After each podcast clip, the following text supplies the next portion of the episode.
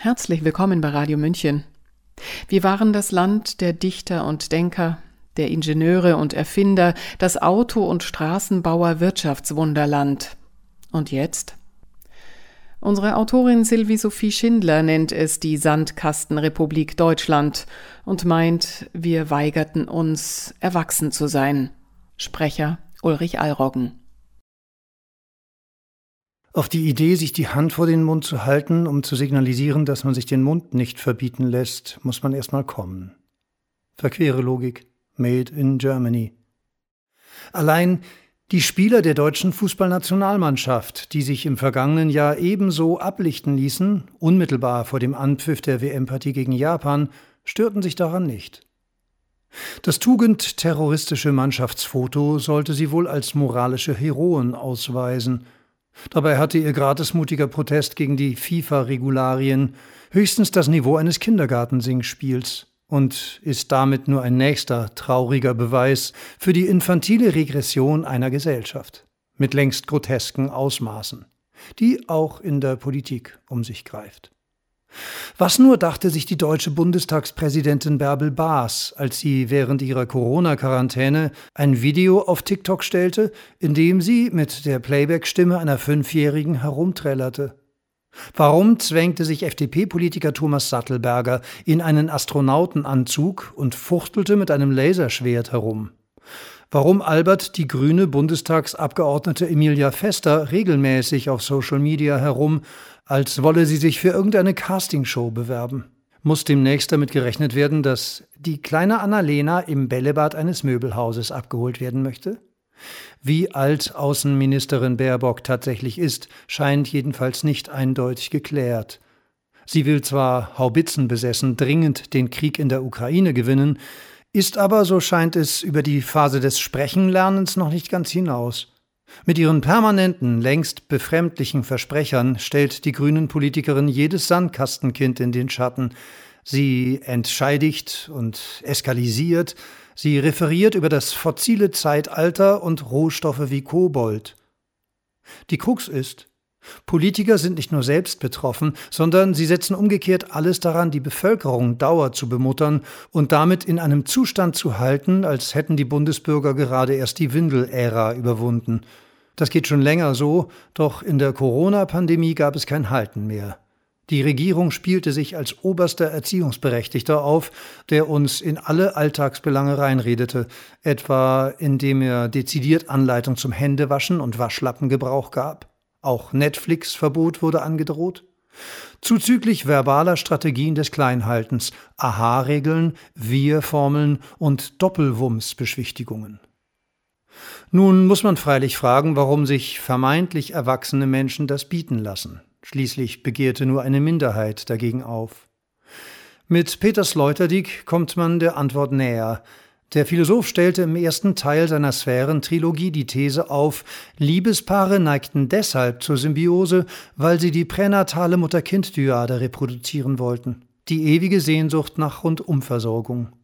Das scheint auch ganz allgemein ein Trend, denn Erwachsensein ist anstrengend. Realität ist auch schmerzhaft. Bietet sich daher die Möglichkeit, entlastet zu werden, lässt man sich, je nach Bequemlichkeitsneigung, gar zu gerne verführen. Gut, wenn man dann alles, was nicht rund läuft, auf andere abschieben kann. Schuld ist dann wahlweise der Partner, der Chef, die Politik. An die Stelle der Eltern wird Vater Staat gesetzt oder auch ihrerzeit Mutti Merkel. Infantilisierung ist so betrachtet keine intellektuelle Kränkung, sondern vielmehr eine durchaus willkommene Entwicklung die durch relativen Wohlstand noch verstärkt wird, da er einem erlaubt, nie richtig erwachsen zu werden, ohne deswegen gleich in materielle Nöte zu geraten.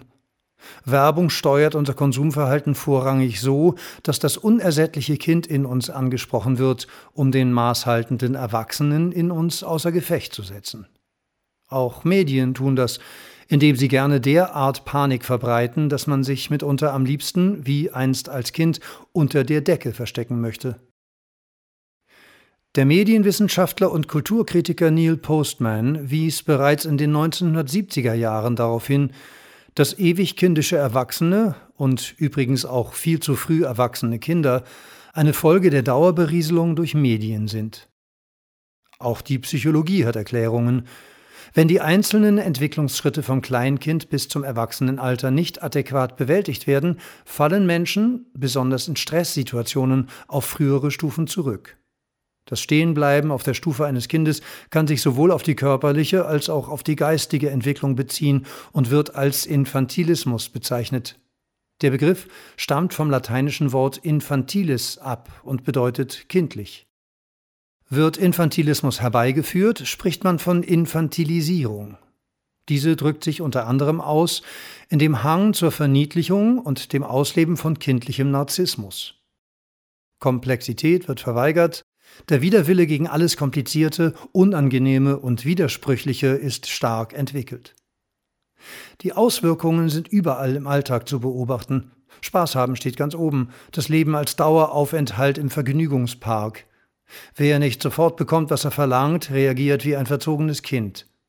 70-jährige Männer tragen Baseballkappen und knappe Shorts, wie es auch pubertierende Jungs tun. Manager fahren im Anzug auf Elektrorollern herum und wirken dabei wie Kindergartenkinder. Mütter kleiden sich wie ihre Töchter. Frauen jenseits der 50 nennen sich stolz Mädels, bloß nicht in den Verdacht geraten, Verantwortung übernehmen zu müssen. In Debatten ist längst schon alles aus dem Ruder gelaufen. Man bekämpft sich auf Sandkastenniveau, insbesondere in den sozialen Medien.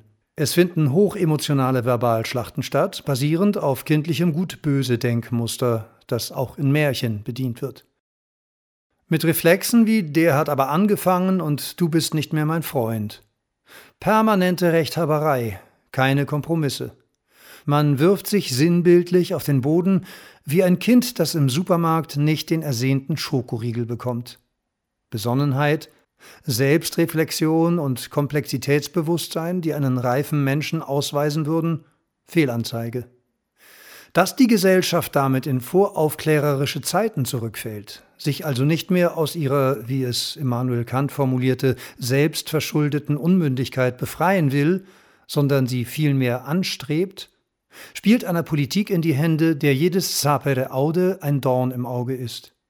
Aus Habe Mut, dich deines eigenen Verstandes zu bedienen, wird Lass das Denken besser sein und wir denken für euch.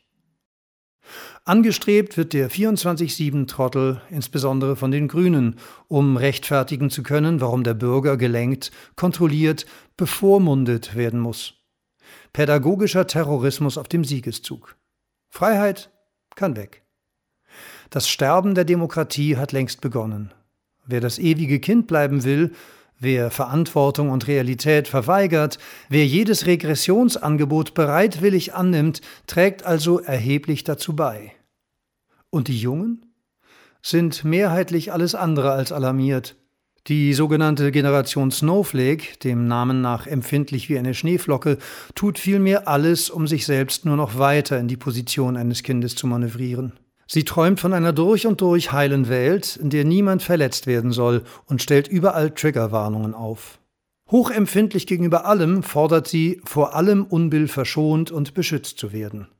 Nichts ist ihr zumutbar, jede Gefahr und jedes Hindernis wird aus dem Weg geräumt. Die Eigenverantwortung geht gänzlich verloren. Schuld sind immer die anderen. Das dauerbeleidigte Kind wird zum Normalzustand das sich dann beispielsweise auf der Straße festklebt, berühmte Gemälde mit Tomatensuppe bewirft und sich dabei das Märchen erzählt, so das Klima retten zu wollen. Doch alles Mühen ist vergebens. Es gibt keine Rückkehr in den Mutterleib. Werde, der du bist, ruft Friedrich Nietzsche uns zu. Zu jedem Werden gehören auch Widerstände, gehört Sperriges und Unliebsames, doch genau daran können wir wachsen. Jede Erleichterung sollte unbedingt misstrauisch machen. Vor allem, wenn sie von Regierenden in Aussicht gestellt wird. Sie hörten Sandkastenrepublik Deutschland. Ein Text der Autorin und Philosophin Sylvie Sophie Schindler. Sprecher Ulrich Allroggen. Mein Name ist Eva Schmidt und ich wünsche einen angenehmen Tag und Abend. Ciao, Servus.